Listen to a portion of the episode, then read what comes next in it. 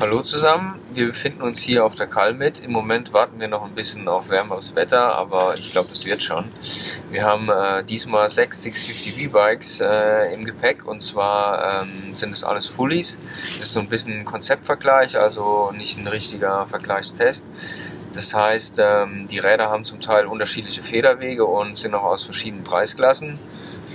Ähm, angefangen haben wir mit dem, oder wir haben das Bike mit dem geringsten Federweg ist das äh, KTM, was wir haben.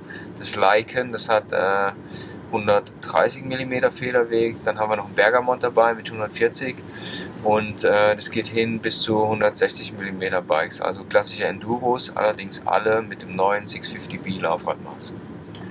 Und lassen wir uns mal überraschen, welches Bike uns überzeugen kann.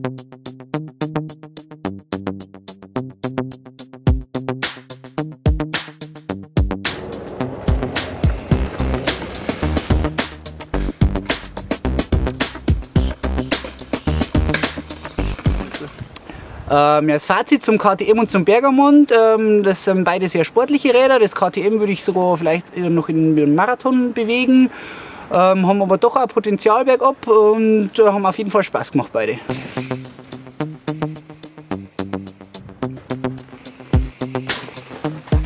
So, jetzt sind wir die äh, zwei leichten Boliden, das Bergamont und den KTM schon gefahren und jetzt geht es auf die Teststrecke mit den etwas grob, äh, grobstolligeren Varianten, hier mit Kettenführung und äh, Variostütze und äh, richtig dicken Reifen.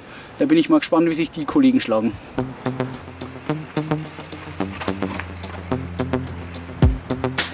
Die beiden Bikes von Rotwild und Max sind klassische Enduros, das heißt, die haben vorne wie hinten 160 mm Federweg und äh, eine dementsprechende Ausstattung, breite Reifen, Kettenführung, solide Bremsen.